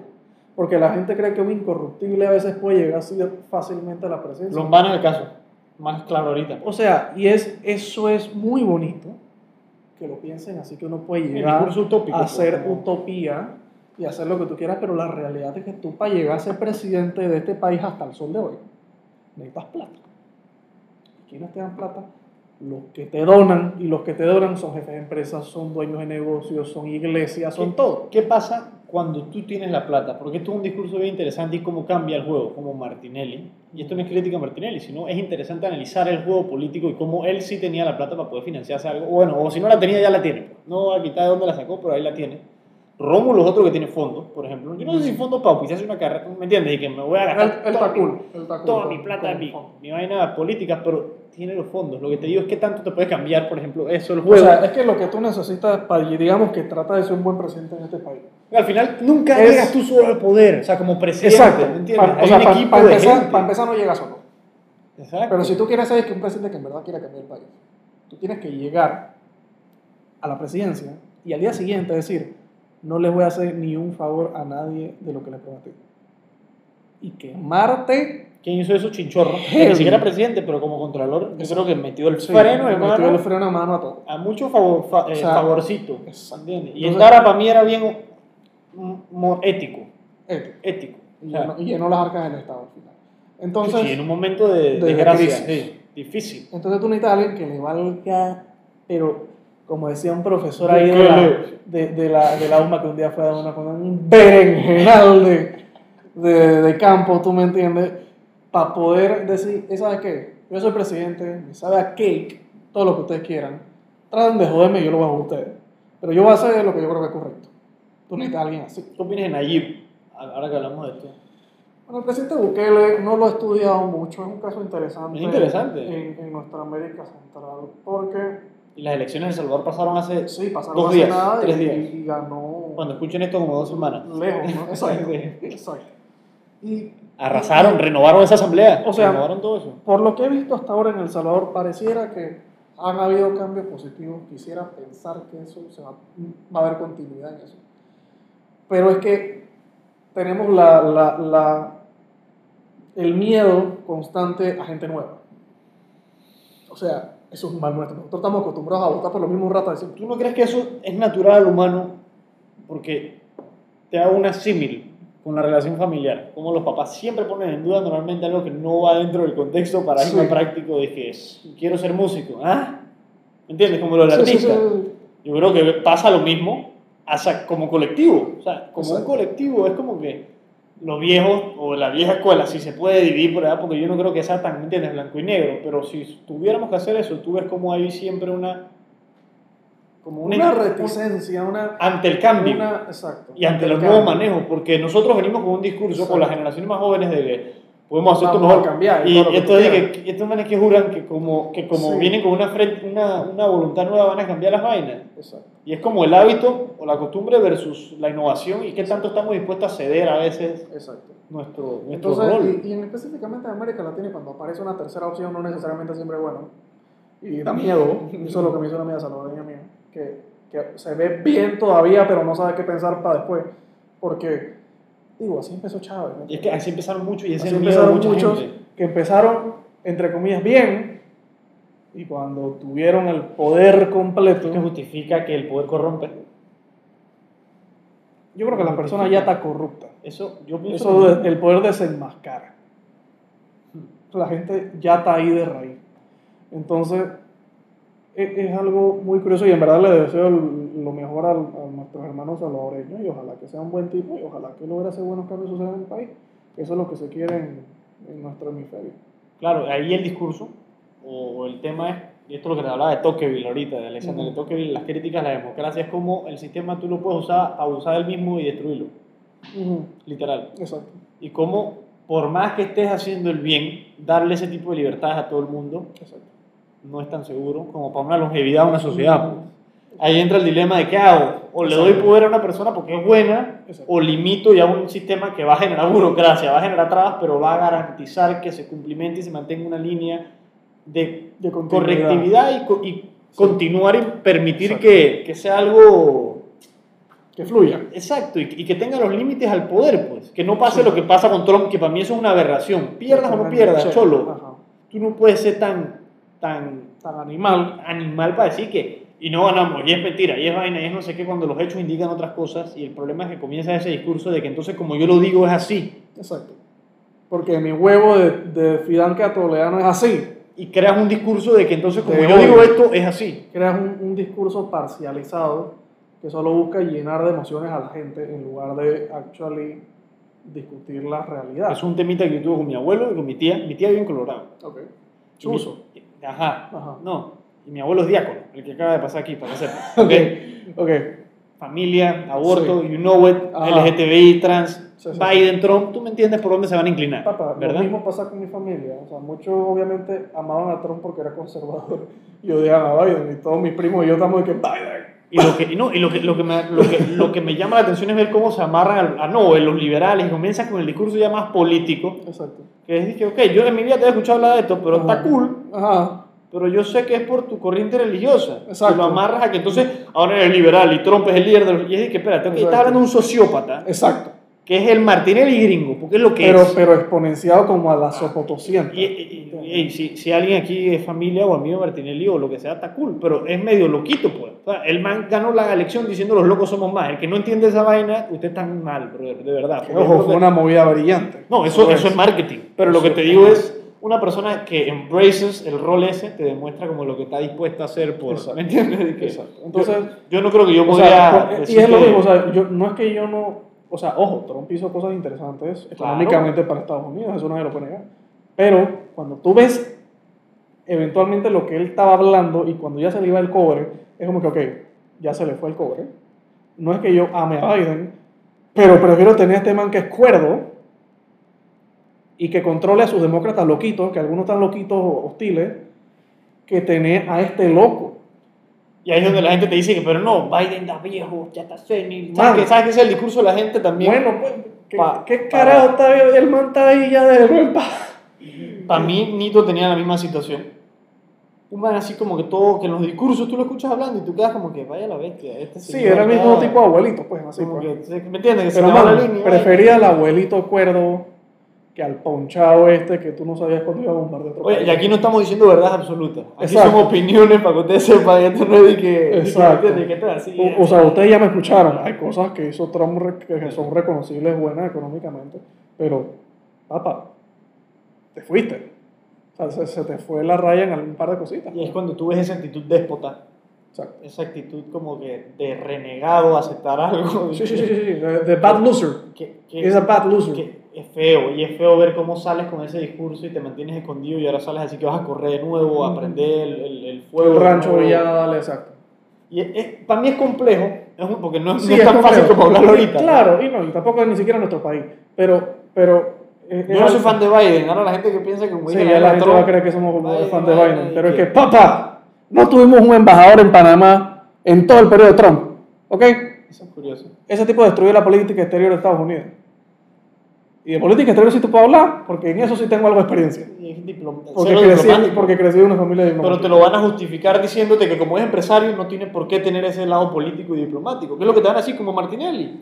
Mismo background, empresario, tú sabes, ¿no? Eh, O sea, lo- Self-made stuff. Sí, pero papá, ni, ni siquiera, o sea, Martinelli con todo eso tuvo, no faltaban embajadores en la embajada, ¿tú me entiendes? Entonces, tú tienes, o sea, verdad. o sea, y es que nosotros no somos cualquier país para los gringos.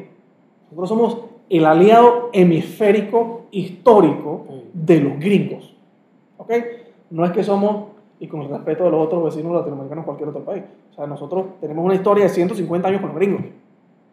Y cana- y Eh, canalizaron ellos. O sea, hay funcionarios descendientes de panameños en administración gringa.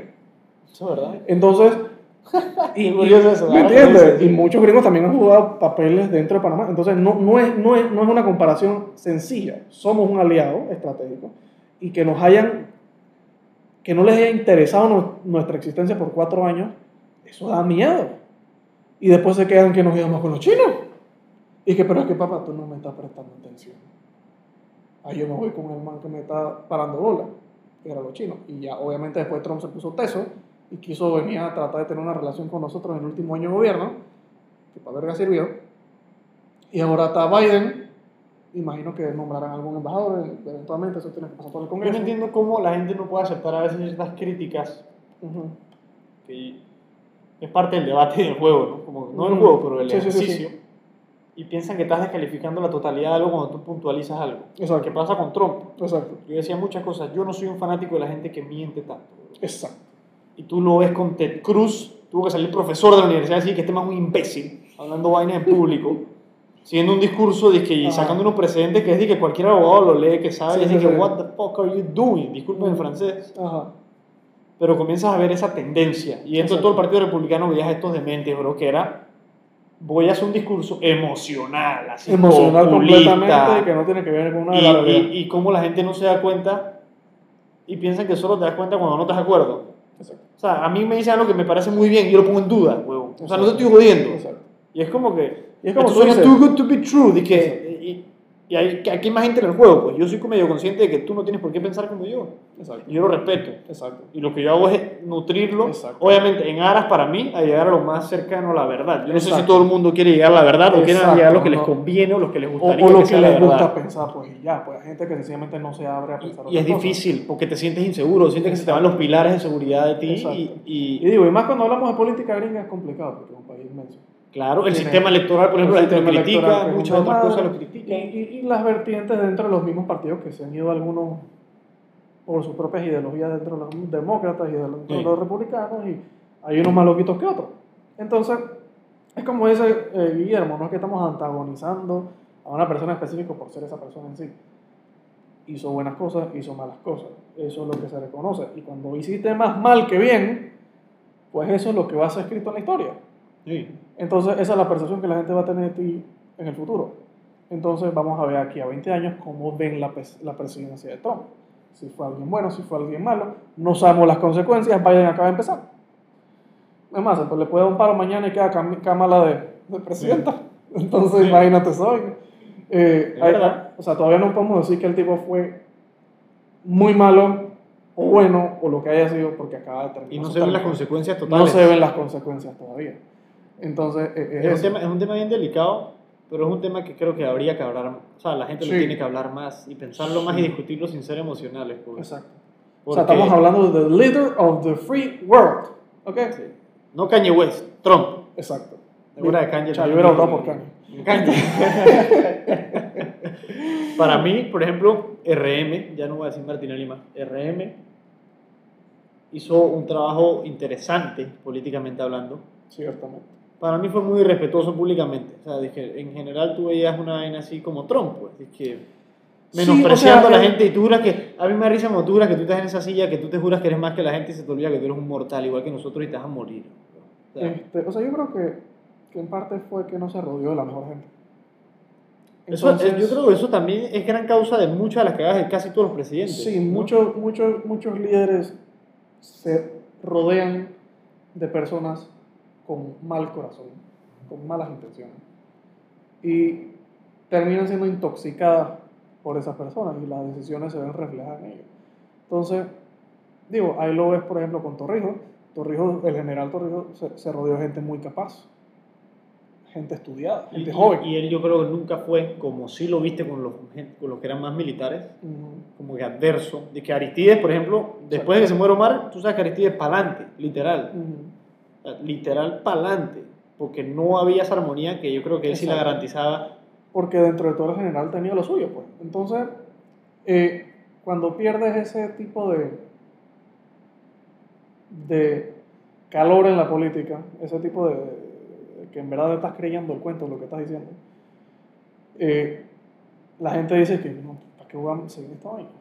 Entonces, se murió el general y mucha gente dijo, voy para adelante porque... Que van ves a- todavía los camiones con la cara de este man por ahí. Sí, man, y tú ves a Torrijos por ahí en todos lados, hay estatuas por todos lados. Yo tengo un pin que era mi abuelo. Mi abuelo era político de El Salvador. Ujú. Tú debes saber esta historia también. Sí. tú, eres más tú sabes más de la historia que yo. No, no, El Salvador, tú. No, que estás loco, mi papá. Mi papá que yo allá. Un pincito de la cara de Omar, el general Omar Torrijos. De pie, pero dije, de pie muerto, pero nunca de rodillas. Nunca de rodillas. Ah, El, el general hizo sus cosas, ¿no? Ahora me van a decir que yo soy de izquierda porque mi abuelo era socialdemócrata y porque Ay, tengo a el la pin de Omar. ya nos empiezan a meter en esto. Eh. No, que chicos, ya en Panamá no somos nada. Nosotros somos, Sí. nosotros somos lo que nos toca hacer en el momento que nos toca. Yo creo que, Flavio, ¿tú piensas que vamos a llegar un día a la madurez política de saber que no es que una solución es mejor que la otra, sino cómo tú adecuas lo que se necesita en ese momento Mm. y cómo transicionas a algo mejor? Sea, literal, como que hay momentos en los cuales tú no puedes O sea, decir que ya. la salud no puede estar fiscalizada por el Sí, Estado y se va para mierda. todo- Literal, que, O sea, yo creo que- que va a llegar un punto de inflexión de la gente se va a rayar. En serio. hablas a la población, La población. mayorías. Ajá. Por lo menos la. Ahorita con el CENIAF por he visto de las la protestas más intensas que, Sí. que, han- que se han dado mucho tiempo. Sí, o sea, yo creo que va a llegar un punto en el descaro, no sé si decir pronto, quizás más tarde que pronto, en el que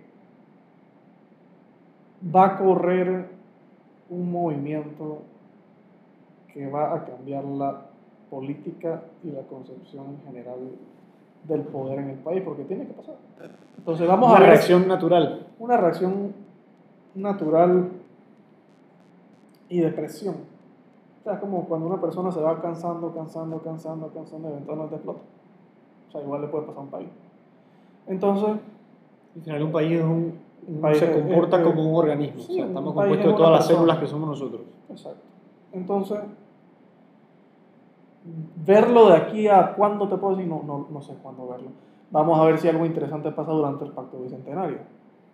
que es lo más cercano a un diálogo que tenemos ahora mismo. Y digo, se han hecho los esfuerzos, por lo menos por parte de la IG, para haber hecho una plataforma respetable para la propuesta de, de, de la redundancia. este, donde antes la gente nunca había podido presentar cosas directamente al Estado de una forma tan abierta.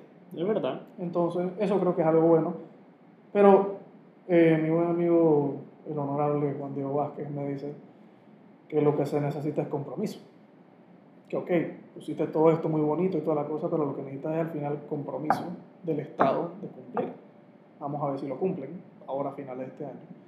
Porque digo, el Pacto de Estado de la Justicia, Eso no existe. sí. esa vaina la hizo Martín y cumplimos y quedó de los 15 puntos. una vez. Sí.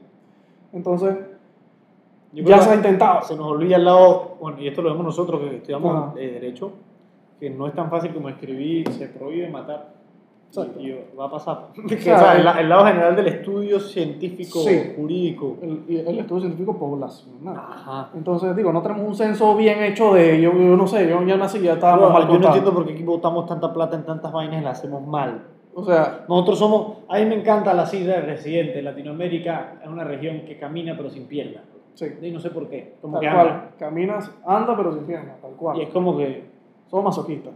Entonces, ¿Qué estamos esperando? somos- podríamos ser los países más ricos del mundo. tenemos Y todo para hacerlo. Tenemos todo para hacerlo. Tenemos las montañas, los ríos, los mares, la, la- todo. Todo el que está Y- escuchando ahorita mismo, yo creo que está bastante de acuerdo. Sí. O sea, Tú que lo estás escuchando ahorita mismo en tu carro o en tu, bueno, en tu cuarto, o en el cuarto de tu novia, si tienes novia o novio, o lo que sea. O tomándote una pinta o lo que sea, escuchando, escribiendo, lo que sea. To- Cada uno de nosotros, y esto es lo que a veces se nos olvida, no solo juzgar y opinar y criticar, sino cómo damos el ejemplo al día a día. Porque la gente, no, corrupción, y sale y es el primero que está por ahí viendo la luz roja que se voló, ¿me entiendes? Y, y esos pequeños detalles que no, que es insignificante, es más fácil hablar La que de hacer. Es más fácil hablar que hacer. Es más fácil hablar que hacer y hay que contagiar del bien. Que por más que cuesta, la gente se da cuenta. Tú sabes cómo te impacta una persona que hace las cosas bien. Tú quedas de que, ¿what? Como un shock, ¿me entiendes? Porque ni siquiera te lo imponen, sino que el ejemplo te hace como que repensar hasta lo que Sí, tú sí, haces sí, y sí, que, sí. wow, wow, De wow, que shit, en verdad este man es serio y yo debería ser así de serio. O sea, y, y, y, o sea, la corrupción, no, estamos hablando del gobierno, la corrupción empresa, cuando, lados. cuando cruzas la calle cuando la luz está roja, sobre la línea peatonal.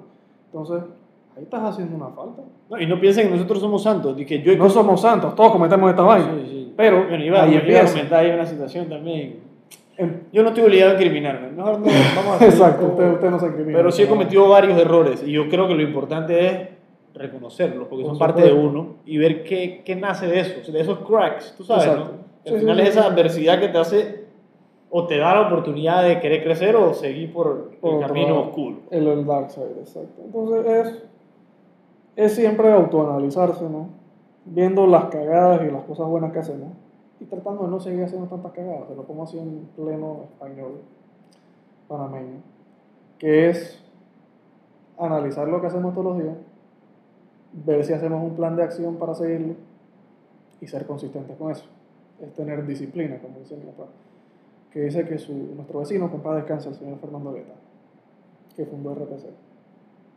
Él, mi papá dice que era una persona muy disciplinada.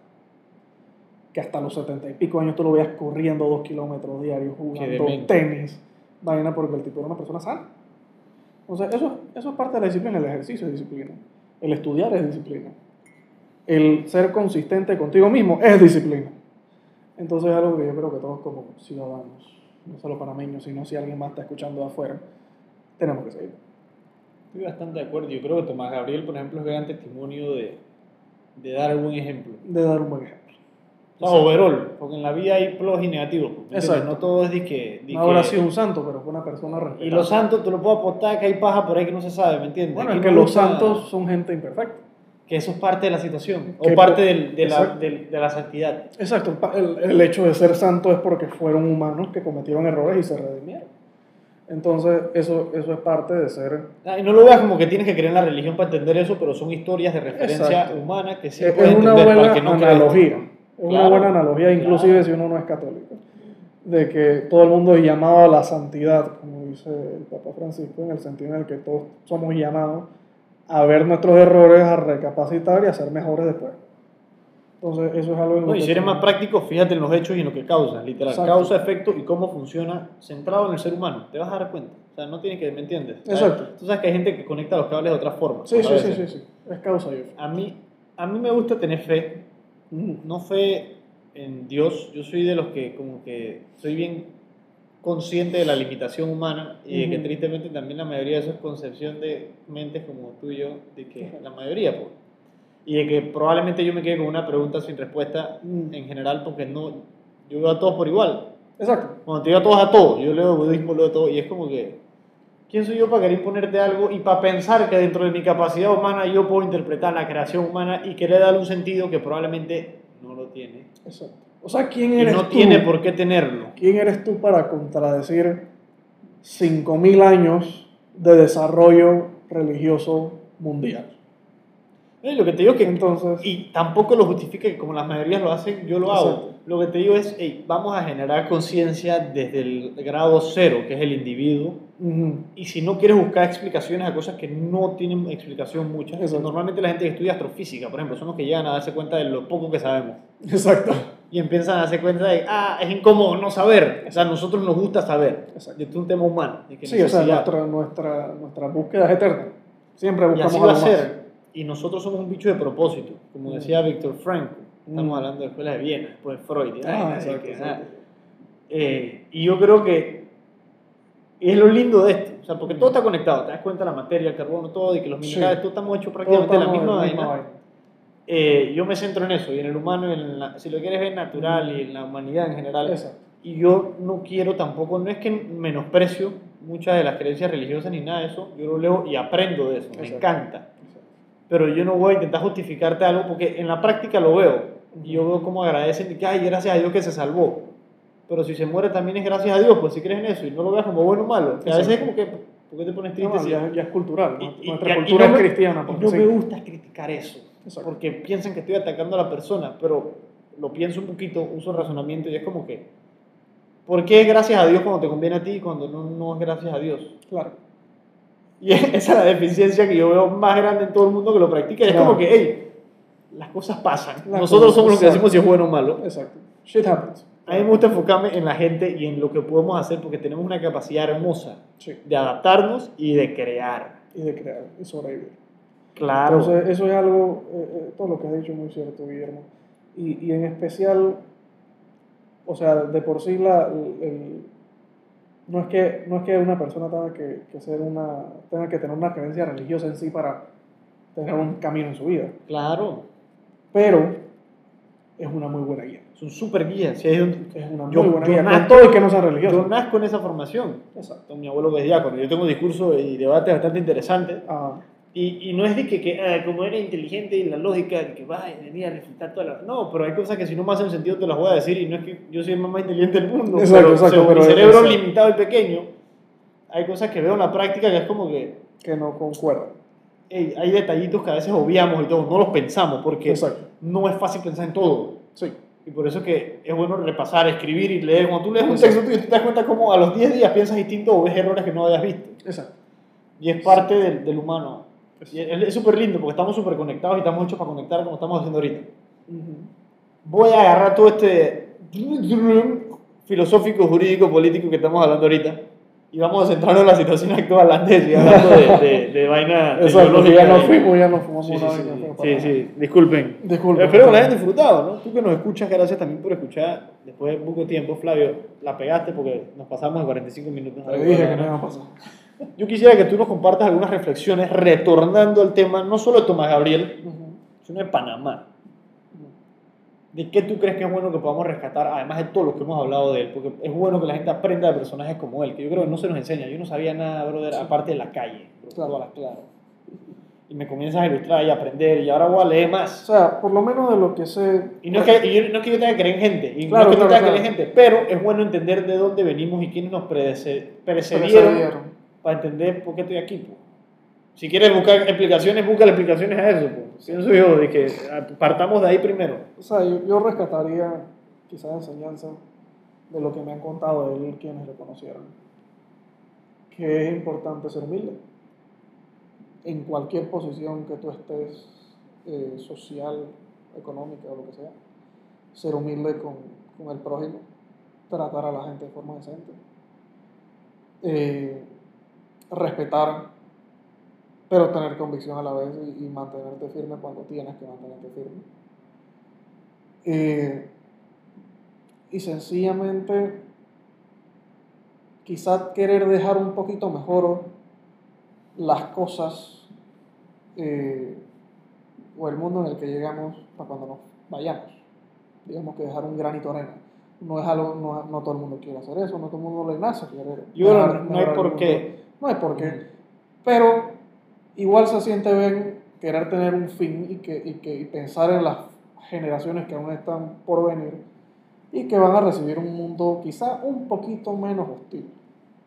Es eso, es, es rescatar que pensemos, aparte de nosotros mismos, en los que están por venir y en nosotros como una humanidad, que debemos seguir progresando poco a poco. Y eso implica tratar con bien a los que nos rodean, ser buenos al prójimo y ayudar hasta donde que se pueda eh, cuando tenemos la disponibilidad de hacerlo. Yo le recuerdo que también dar suma demasiado. Ahí no es porque doy y que pase cool, pero Mm. para que se siente bien, biológicamente hablando, si no creen esto, búsquelo en internet. compartir y esas vainas y que por algo son buenas. Eh, yo creo que hay que, si yo saco alguna reflexión, de que hay que estar conscientes de lo- las limitaciones de nosotros mismos Exacto. y los sesgos cognitivos, porque Mm. hasta nosotros aquí acabamos de obviar cosas que alguien más se va a dar cuenta. Y es parte del ejercicio, porque un, Porque cerebro, no podemos cubrir un todo. cerebro no hace el cambio, Flavio, Exacto, nunca. Pero el intercambio, la dialéctica de Sócrates, ¿me entiendes? Y todo el intercambio de ideas es lo que permite que haya un, un cerebro que contemple esas falencias Mm. o esas deficiencias del Una, cerebro una mente colectiva. Y es que eso es lo que nos permite crecer durísimo. Y al final tú sabes lo bien que se, que se, que se siente el, el aportar algo bueno Exacto. en general. Y lo contagioso que es también, pues por más que lo malo también es contagioso. Exacto.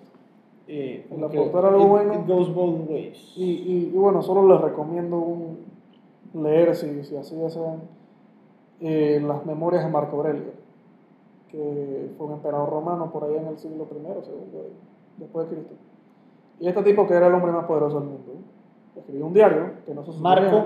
Marco Aurelio, Ah, ajá, ajá, ok. que es uno de los filósofos estoicos más respetados. Y él escribió un diario que no se suponía que se publicado, pero lo publicaron después de que se murió. Y tú lees estas palabras que fueron escritas por un tipo hace 1800 años. Que son las más poderosas sobre la tierra.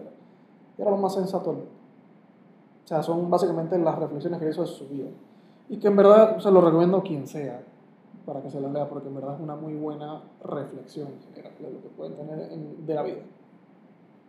Genial. Y de, de- para aprender de Tomás, por ejemplo, de Tomás, además de los documentos, yo los voy a procurar compartir cosas que Flavio me deje compartir y que la cuenta. Eh, historia de Panamá en general, ¿qué has visto así relevante que te brinca la cabeza ahorita, que, donde uno pueda leer algo, aprender? Si les gusta entender un poquito más de la historia política de Panamá, Bueno, yo recomendaría a cualquiera que vaya a la Biblioteca Nacional Ernesto J. Castillero allá en, en el Parque Mar, porque ahí están todos los ejemplares de la Estrella de Panamá que fueron donados en su momento, desde los 1850 por allá hasta hoy. Si tú quieres ver lo que estaba pasando el 20 de marzo de 1910, ahí está esa vaina. Que estaban vendiendo Coca-Cola con cocaína todavía, ¿ok? Entonces, eso está ahí. Panamá fue el primer país donde se vendió Coca-Cola fuera de Estados Unidos. Para que tú Ah, veas. El dólar. Viva el imperio. Entonces, Viva el imperio, ya estamos aquí imperialistas. Entonces- nos va a caer. Entonces Eh, eh, eh, Eso es una crítica al gobierno actual. Esa huevazón que hicieron de traer de la delegación de Maduro aquí eh, es, es parte de, de las... De, las de, de, lo que yo no sé qué les cruza en la cabeza, no sé ni cómo explicarlo, después de reconocer un gobierno. ¿Me entiendes? Como que tú ves la incongruencia total del gobierno que... mira, si tú me preguntas a mí desde el punto de vista funcional, nunca tuvo sentido haber reconocido al otro de un Al de Guaidó. un- sí, por un aspecto consular. Un aspecto de que el gobierno que existe no es el que está en el exilio. Y no estamos hablando como en la Segunda Guerra que hubo un gobierno exiliado de Polonia que después volvió y trató y vaina. No estamos hablando de un gobierno serio. Estamos hablando de, de un gobierno opositor que ni siquiera los opositores mismos o los venezolanos mismos quieren mucho que digamos. Entonces, el tipo perdió su momentum. Igual lo reconocimos porque todo el mundo lo hizo. Y ahora nos vemos en la necesidad, imagino, práctica, de volver a lidiar con esta gente, aunque no queramos, pero es porque, digo, ¿cómo das visas? ¿Cómo funcionas? Si no estás reconociendo a un gobierno funcional.